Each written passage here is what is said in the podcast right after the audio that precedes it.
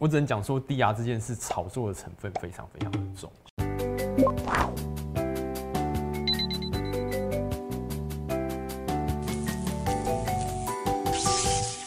欢迎来到财富开麦啦，我是麦克风，我是筋肉人，大家好，大家好。今年啊是传说中的自救会元年哦，现在什么都要加一个元年才行。是，哎，筋肉人，你知道说就是现在台湾的三大自救会是哪三大吗？股市自救会啦，就是第一大是原油嘛，原油真的要下市了，所以成立了自救会。在一两个礼拜之前呢、他们跑去元大抗，就是自救会去元大抗议的时候，我还到现场去录了。真的，真的，就是我觉得这件事真的让台湾很多的股民都惨赔。我们也在之前的节目中有提到过元大石油正二议价的问题。老实说啦，溢价这种事情就是常常会发生，但是。绝大部分的议价到最后都会收敛，这是很现实的一件事情。接下来的康友大家也不用多讲了，就知道它下市了。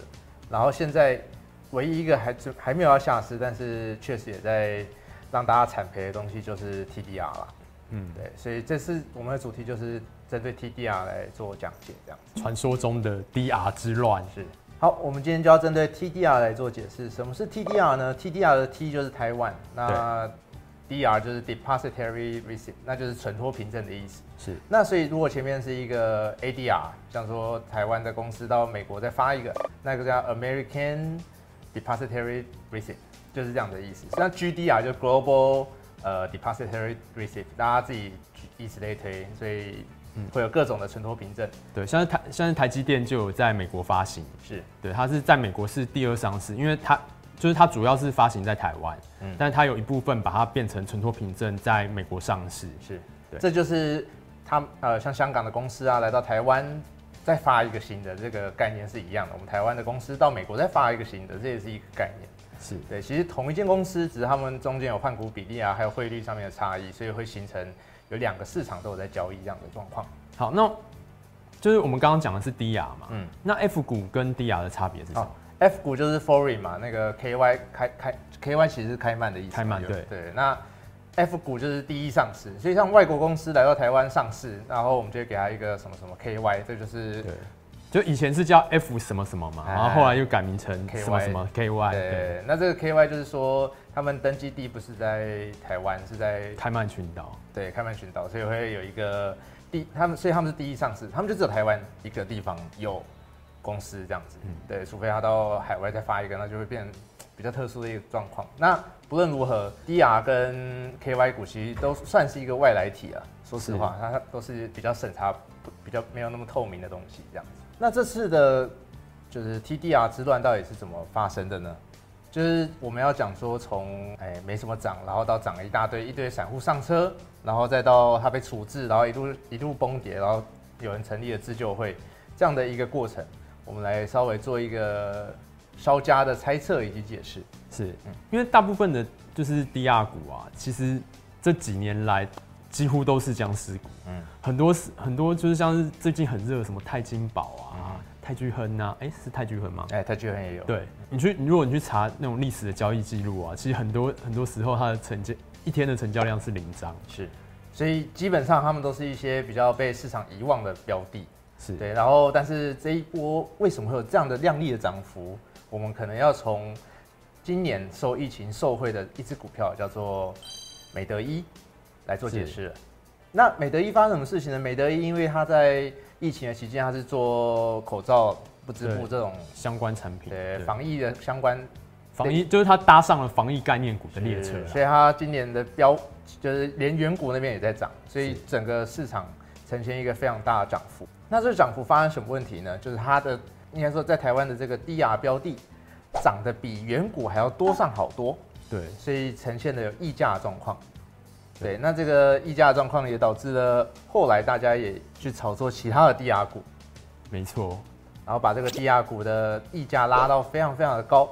我们这样讲好了，当一间公司与它原本它的分身，照理来说，它们之间不应该差太多。像我们的台积电。跟台积电就是 TSMC 跟 TSM，对之间不应该有太大的价差，可能会为会可能会正负，因为可能会有一点点的价差，因为像例如说他们两边在交易的时候，其实时间是不一样的嘛。嗯嗯，对，那可能一个早上一个晚上，对，一个早上一个晚上。那假如说盘后出现了什么，就是例如说今天法说会，哎、欸，讲的很好，那可能就是在夜盘的时候，哎、欸、，ADR 就先涨了。哎，对，隔天隔天隔天才跟上。对，所以说才跟上，它中间没有那么好套利啦，说实话。是对，但是在我们的台湾跟那些举例来说，香港的股票明明就同明明同时在交易，结果却有非常非常大的价格上的差异。是，那这种情况是怎么发生的，以及它为什么没有办法被收敛？我们来讲 TDR，照理来说应该有办法从远古那边换成 TDR，或者是从 TDR 换回去远古。对。像我们两个共同的朋友就去做神州的转换，他们就是去香港买神州，就是零八六一，然后来到台湾换换成存托凭证，对，存托凭证，然后来卖。那这个动作就套利嘛，就是你用一块钱的东西买到买到，然后来台湾卖个用两用两块钱三块钱去卖它，哎，就是溢价就是这样子。它也我们可以之所以它之所以可以收敛，就是因为它能够从远古到。低压可以去转换，对，它可以去做转换。那当它变折价的时候，它可以转回去到远古那边卖掉。所以说，它其实是一个流通的一个流通畅通的管道。但是这次为什么会有这么大的溢价？就是因为这个额度没了。我们以溢价最大的杜康为例，哦，杜康假设说啦，它现在在新加坡是第一上市，好，新加坡如果是一块钱的话，那它现在在台湾的价格是二十块，卖二十，对，就是一个二十倍的价格。一二十倍的概念，虽然说它溢价的幅度有这么的大，但是其实它中间是没有办法收敛的，因为它没有，就是它的 DR 是没有额度的，你没有办法去做转换。就是因为这个机制断了，所以说他们从新加坡那边买进，它是没有办法换成台湾的股票的，因为这个中间的额度被用完了，或者是公司没有去增发，就没有办法。是，所以断了这个桥梁之后，台湾的 DR 就变成了一个量有限。这个这个这条路线就断，嗯，那断了之后，台湾的筹码就被固限制住、固定住了，是。对，然后再经过一堆的散户啊，或者是网络论坛上面有一些，嗯、你知道，应该有一位妈妈叫做 网那个 C 妈 C 妈你的同学会嘛？是，对，有一个传说中的林妈妈，有兴趣的话，大家可以去 Google 一下，对，就是这个人凝聚了很多散户的心，然后来拉抬这一波地啊。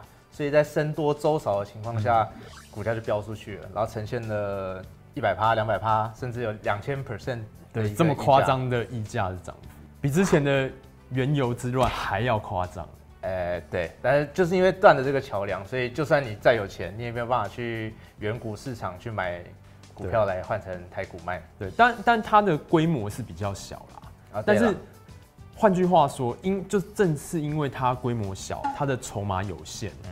所以说，只要你有一定的钱，我只能讲说低压这件事炒作的成分非常非常的重。是，对，背后一定有一些就是主力在那边控制住筹码之后，然后叫散户进去买单啊。对，说到这个主力，大家可以去用那个筹码软体去找一下，就会发现有几间公司特定的分点，它某一天就是在他们连续一起拉拉抬的时候去关注。某几家券商，他们确实有同时买进的行为，然后把筹码锁在涨停，对，然后呈现一个出就是筹码非常集中的状态，然后让后面的涨幅也就亮丽的拉出来。对，对，那因为毕竟这个东西低啊，它我们就只能说它就真的是炒作了，因为你去远古买股票，你也不可能。你可以省下非常非常多的钱，然后得到跟 DR 一样获利状态。表彰权利，对，对你权利相同的表彰权利，但就只是价格不同而已。所以说你买高价根本就是就是盘子嘛，对，就盘子啊。说实话就是盘子。那因为这次 DR 的炒作真的，我觉得非常非常的夸张啦。对，所以到最后证交所不得不自己跳下来灭火。嗯，对，虽然说就是其实证交所已经有警示了，但是反正筹码被控了嘛。对，那大家买进好像也都赚钱，所以。就是散户在赚钱的时候是不会管你的任何的警示的，反而可能你越警示，散户就越愿意去买，是。因为他就告诉你说它就是正在涨，因为涨越凶越会被警示，越被警示，散户就越爱买，对。对，就是一个很正向循环，对，嗯。对，但是这个正向循环就被证交所硬生生的打断了，他们用处置的概念，就是要变成全额交割来限制大家的买盘。对对，然后大家终于冷静了一段时间，那这段时间就它呈现了无量跌停。对，而且最夸张的是，就是像一般是五分钟跟二十分钟分盘嘛，这是针对低压股，真是史无前例的祭出一个小时的分盘，直接跳一小时。对，有几家啦，有几家是这样。其实就是会有很多民众赔钱，那这个民众就会去找立委，像高嘉瑜啊 咨询。对，确实是这样子。那其实我觉得这个比较像是法不罚重，法律的制定并不会去罚大大多数的人。所以当你做了一个错误错误的行为之后，你只要跟着大家一起，哎，我们手牵手互相施压，然后就是证交所。你看证交所这次就没有再继续。做第二次的处置，嗯，对，虽然说溢价还是大啦，但是毕竟已经比那时候收敛太多了，是对，所以但是在那时候还在车上的人确实也是有一定会重伤了，对，因为毕竟无量跌停，然后想出你也出不掉的状态。那其实像是这样子的炒作啊，我过去听过一个蛮有趣的故事，对，就是市场上有两个作手，好，他们就是互相的买卖一个沙丁鱼的罐头，嗯哼，对，然后他们靠着就是。买卖这个沙丁鱼罐头，然后这个沙丁鱼的罐头就越炒越高，越炒越高，越炒越高。就他卖一天卖我一块钱，我卖他两块钱，他卖我三块钱，我再卖他四块钱。我们这样互相炒，炒到两千多万嘛，对不对？对对对，就炒到非常非常高。然后他有两千多万，我有两千多万。对，然后其中一个炒手他们就决定说，哎，为什么这个沙丁鱼罐头可以炒这么高呢？然后于是他就把那个沙丁鱼罐头打开了，就发现里面的沙丁鱼根本就是臭的，鱼是臭的。对，然后。他就干掉另外一个助手说：“你为什么要卖给我一个臭的沙丁鱼罐头？”然后另外一个助手就跟他讲说：“这个沙丁鱼罐头不是用来吃的，是用来交易的。”这个就是炒作啦。说实话，它本身没有那个价值，但它却有这样的价格。对，其实基本上这个东西就叫做炒作。对，它就是它的价格跟价值是完全脱钩。是。那如果现在手上有低亚股的朋友们，到底该怎么做呢？这个首先要先问你：你真的喜欢这个股票吗？小弟的建议是，如果你真的看好这档标的，例如说美德一好了，美德一，你真的看好它的防疫未来会销量会越来越多，然后会赚钱，然后配齐给你，那我建议你直接把手上的美德一 DR 卖掉，然后去新加坡买美德一的原股，对，因为你可以省下百分之五十 percent 的钱，对，这是一个非常非常五十 percent 以上，之前还更多，哎，是那时候溢价很大的时候，其实买台湾地啊其实真的有点被当盘子这样子。对。对，因为中间缺乏一个桥梁之后，就会少，就就只只剩下炒作的功能啊。说实话，它并不是一个值得长期投资的标的，尤其当它有这么大幅的溢价的时候，宁可去远股用付委托的方式在那边买进股票，也不要在台湾抱着低亚傻傻的继续等待它某天反弹到你的价位，也许可能要五年、十年以后才会。我觉得，我觉得大部分的状况应该是永远不会回来的啦。是，就是这这没有办法，这这是没有办法，必须要面对的现实。我觉得应该要这样子，就是应该要，我们应该要做正确的事情，而不是去期待一个不切实际的未来。是。那我们今天就聊到这边，喜欢我们的内容的话，请记得订阅、按赞、分享，小铃铛叮叮叮。谢谢大家，谢谢大家。那关于这次主题的总结呢，我觉得可以从三个点去下手。第一个是我们需要建立独立思考的能力，就是不要再相信网络上的留言，就是他告诉你说，这个他号召了很多名媛呐，或者什么样的人去买进这个低压股，也不要再相信了，这个东西就是炒作。说实话，那第二个就是我们应该每天去关注这个溢价的状况，在公开资讯观测站上面都有公开的讯息，虽然是以收盘价为为主，但是我们只要知道它的涨幅跟跌幅，其实基本上我们可以知道。它跟远股之间的价差有到多少？我们要知彼知己，才能百战百胜。第三点呢，就是要当断则断，拖得越久，不代表股价会回弹。所以说，当市场已经呈现了不利的状态的时候，请要立即认清现在已经发生的事实，卖出股票，停损股票，不要让手中的子弹卡在可能要十年、二十年之后才会解套的东西上面，这个非常的不切实际。